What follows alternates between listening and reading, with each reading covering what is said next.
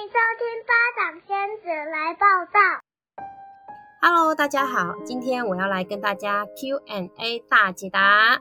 要解答什么呢？其实我们很常收到早产儿家长们的来信，或是医院社工师对于补助的询问。那么早产儿基金会目前提供的补助到底是怎么一回事呢？今天我们邀请了基金会的社工师佳慧姐来帮大家解答喽。让我们欢迎佳慧姐。各位亲爱的家长，大家好，我是早产儿基金会社区健康中心的社工师佳慧。今天很荣幸有这个机会呢，能跟各位家长谈谈有关早产儿补助的相关问题哦。好的，那佳慧姐，就如同我刚刚前面说的，无论是家长或者是社工师，有时候都对于补助真的不是太了解，但我知道我们服务的对象就是早产儿。那有时候大家都会有点小误会，我们要先说明清楚，早产儿的定义是三十七周以下，但不含三十七周才是早产儿哦。那接下来可不可以请您说明目前基金会的补助流程呢？好的，呃，先跟大家说明一下，呃，早产儿基金会呢有提供两种补助。一种是早产儿住院期间的医疗费用补助，那另外一种是出院后的居家仪器补助。那医疗费用跟居家辅具的部分呢，都是需要透过我们合约医院社工师评估，还有提出申请。那您会说，那医疗费用要怎么计算呢？我们计算的方式就是看早产的他从出生到出院的呃总体医疗费用去做评估。那出院后的三个月内都可以跟基金会提出申请，但是是需要透过我们合约医院社工师帮嗯案家们提出哦。哦，所以呢，如果家长们想要做补助的话呢，想要申请补助的话，就要先透过医院的社工师询问，然后让社工师来跟您联络吗？嗯，应该是说透过合约医院社工师的评估，基本上在申请表上面会有。孩子的就医记录就会有医师的一些相关的医疗处置，然后还有就是社工师的家庭状况的一些评估，然后送到基金会这边来做审查。了解，好哦。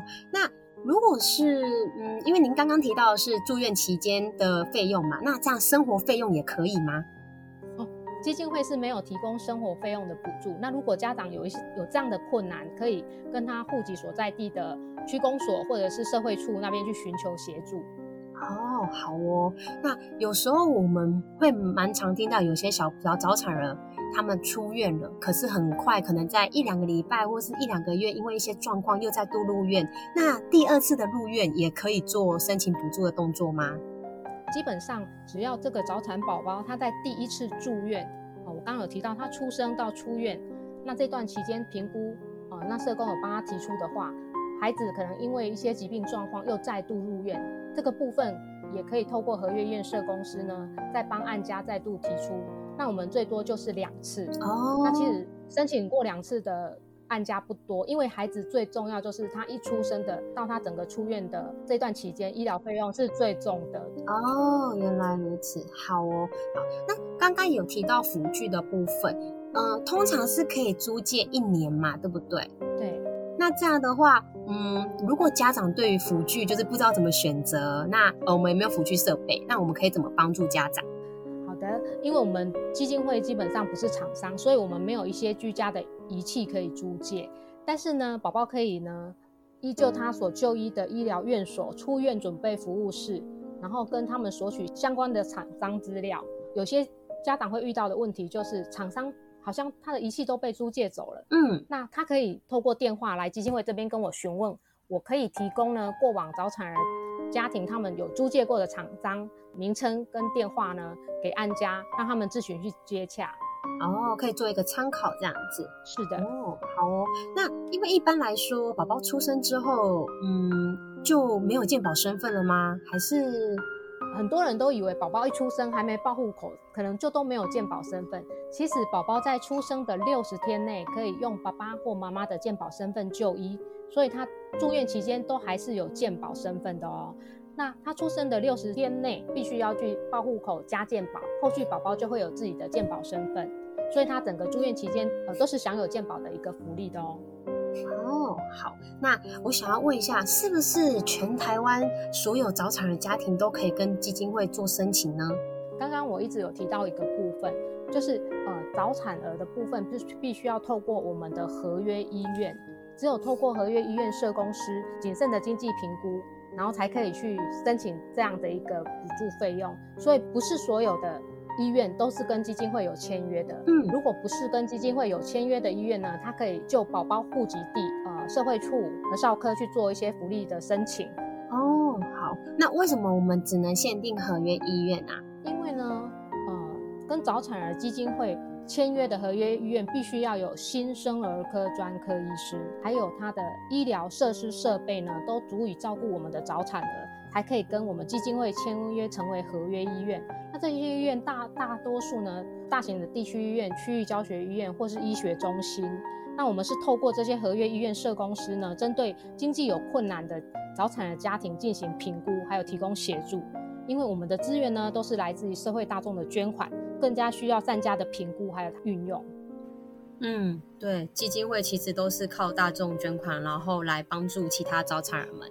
如果是非合约医院的早产儿，可能要请爸爸妈妈往就是县市政府寻求咨询管道。好，那今天的 Q&A 差不多都到这边了，现在来一个小小的免费工商时间。基金会呢，已经长时间在制作早产儿专属圆圆袋，提供给全台医疗院所的早产儿相关病房。外头是用一个可爱袋鼠图案的帆布袋装，袋子里面呢会有一片义乳垫、尿布，还有小手帕。那最重要、最重要的就是，我们会提供给早产儿爸妈跟早产儿相关疾病还有居家卫教的书籍。我想这对于自己有早产儿而紧张到不知所措的爸爸妈妈都是很有效的帮助哦。那现在因为疫情期间呢，我们还有附赠一个一包很可爱的小口罩，所以只要是有需求，欢迎有需要的医疗院所来跟我们索取哦。另外，因为去年开始，佳慧姐就有思考到，如果产妇需要到院紧急安胎，手边没有任何惯性用品会很不方便，所以我们也有在开始制作少量的安胎包，提供给安胎示范病房的合约医院。那请佳慧姐帮我们介绍一下。好的，那我们早产的基金会呢，最重要是早产的预防。那我们也关怀这些怀孕的孕产妇们。那如果说他们在怀孕期间，一些突发的状况呢，被医师要求要住院安胎，那我们相信他心中一定有很多的紧张跟压力。到医院呢，又是一个非常紧张的一个状态。那我们如果说孕产妇们，他们如果被医师要求要住院，那我们就提供这个关怀包给他。那关怀包是一个轻旅行的概念，它里面有一些盥洗用具、卫生用品，可以提供给这些妈妈紧急住院的时候不用太担心。那最重要的呢，是里面有一本准妈妈的叮咛喂教手册，这可以协助安胎妈妈呢去适应这个安胎的生活，还有降低她对一些呃住院期间的一些焦虑跟情绪。那当然也可以达到关怀还有早产预防的一个目的。那就是我们的安胎关怀包。好哦，那希望以上这些资讯都可以帮助到大家。如果有任何问题，欢迎来早产儿基金会脸书留言，也可以上早产儿基金会官网搜寻资料。那今天就到这里喽，我们下次见。也感谢佳慧姐，谢谢大家，拜拜，拜拜。喜欢我们今天的内容吗？请追踪。